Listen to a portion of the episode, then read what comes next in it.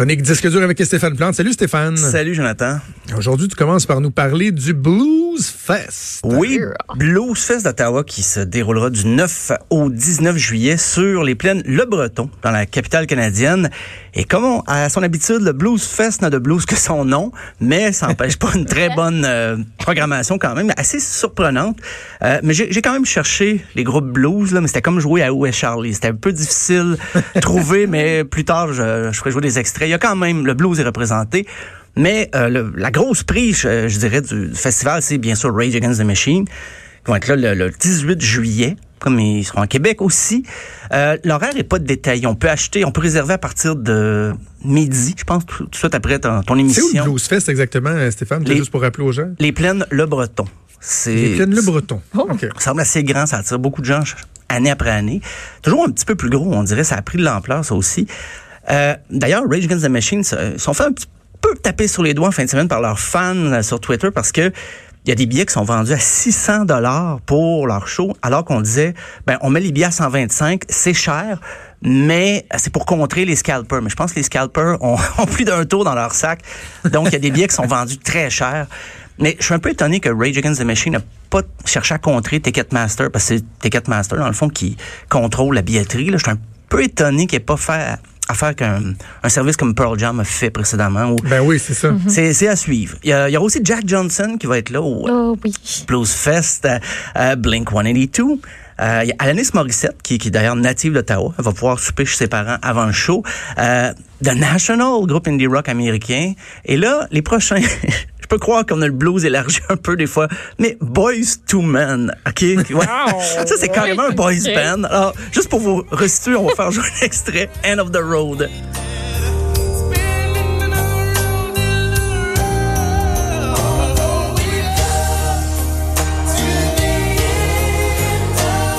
Oh yeah. Oh boy. Là, là, tu les imagines se, se, ah. se balancer pardon, de gauche à droite en claquant des doigts? Ça va être beau, ça. Et, euh, oh oui.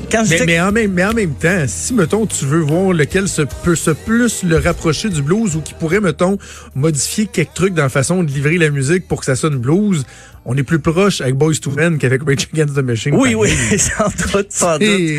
mais c'est très varié, vraiment d'une scène à l'autre. Il y a même King Crimson. Je savais que ça existait ah, encore. C'est les pionniers du rock progressif dès la fin des années 60. Mais je suis certain que ça va être plein. Je suis certain qu'il y a plein de fans. Surtout au Québec, il y a beaucoup, il y a quand même beaucoup de fans de rock progressif. Donc King Crimson devrait s'attendre à beaucoup de gens. Blue Rodeo, la fierté canadienne, euh, groupe qui a repris du galon un peu, mais il n'y a quand même pas de pas de nouvel album là, en préparation. C'est toujours très populaire dans les, les, festivités canadiennes. Billy Talent pour les amateurs de punk, très pop là quand même, mais quand c'est un groupe de, Toronto. Garbage, euh, je suis étonné. Sont, ça existe encore, ça, ça existe encore. Ils sont en tournée avec Alanis Morissette cette année. Et on va écouter justement se remettre un peu dans le beat Stupid Girl.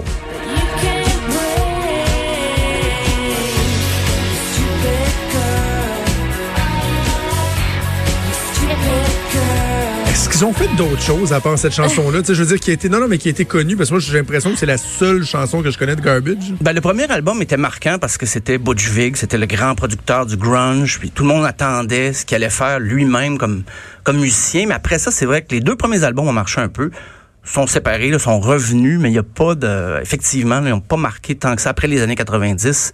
Ah, mais attends, j'en ai une ici quand même. Là. Attends. Si, mettons, j'avance un petit peu. Oui, c'est un single aussi. Ah, il y a eu quelques singles, mais c'est surtout concentré dans les deux premiers albums. Ouais, ouais, ouais, voilà. Et, OK.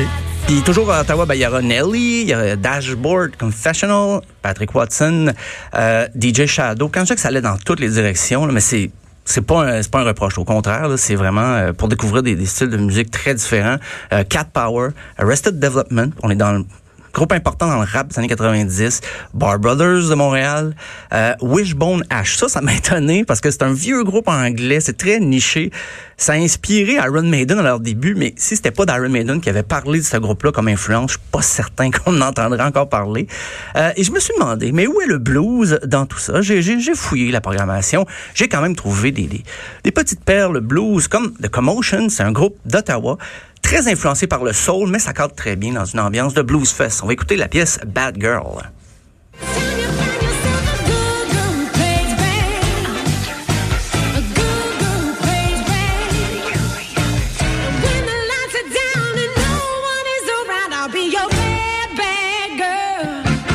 Quand même. Oui, quand... Eh, c'est un groupe d'Ottawa, mais j'ai l'impression que les artistes blues sont locaux, et ils ont mis dans le bas du poster beaucoup. Donc, il faut, il faut fouiller, mais quand même, il y a des belles euh, trouvailles à faire. Euh, comme René Landry, mais j'imagine qu'elle s'appelle plus René Landry, euh, et la pièce Like a Boss.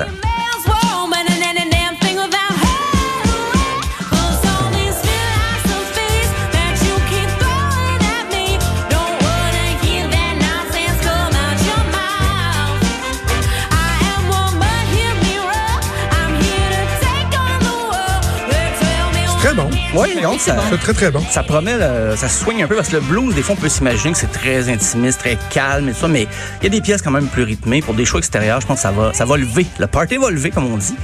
Et euh, mais je regardais ça, je passais à travers la, la programmation du Blues Fest et euh, je pose la question humblement aux promoteurs de la ville de Montréal, ceux qui organisent des gros shows.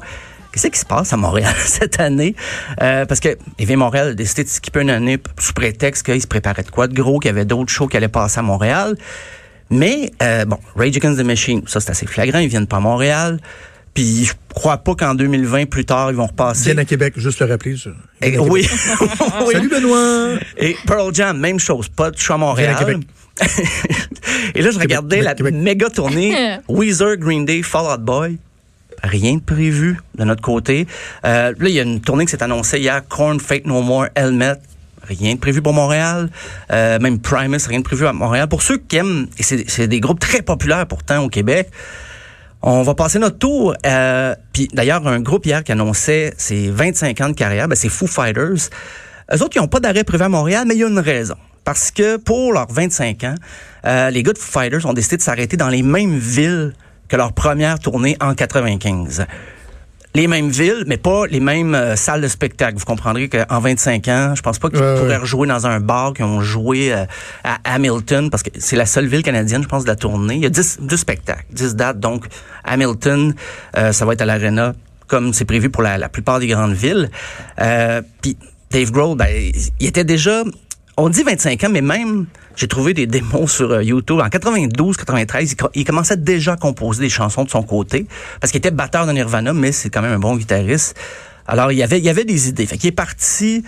C'était quand même le batteur de Nirvana. Quand Foo Fighters a commencé, les attentes étaient hautes, mais c'était pas non plus des nouveaux venus. C'était pas des jeunes premiers. Euh, mais ça fait 25 ans. La tournée s'appelle Van Tour en hommage à la Dodge Van, la Van Dodge qu'il y avait quand ils ont commencé à faire des spectacles. Et euh, Dave Grohl a une fascination, parenthèse ici, là, une fascination pour les vannes parce qu'il fait même un documentaire sur les vannes de tournée. Ça s'appelle What Drives Us. Et dans ces spectacles qu'il va faire pour la prochaine tournée, il va montrer des extraits, des bandes annonces de son film à venir. Il a interviewé plein de groupes Ah, cool. à travers les États-Unis pour savoir qu'est-ce qui, c'est quoi l'ambiance, pourquoi on choisit telle ou telle vanne? Je suis curieux de voir ça. J'aime bien le, le- l'angle est assez original et on va se rappeler en terminant un, un des premiers hits de Foo Fighters, This Is a Call.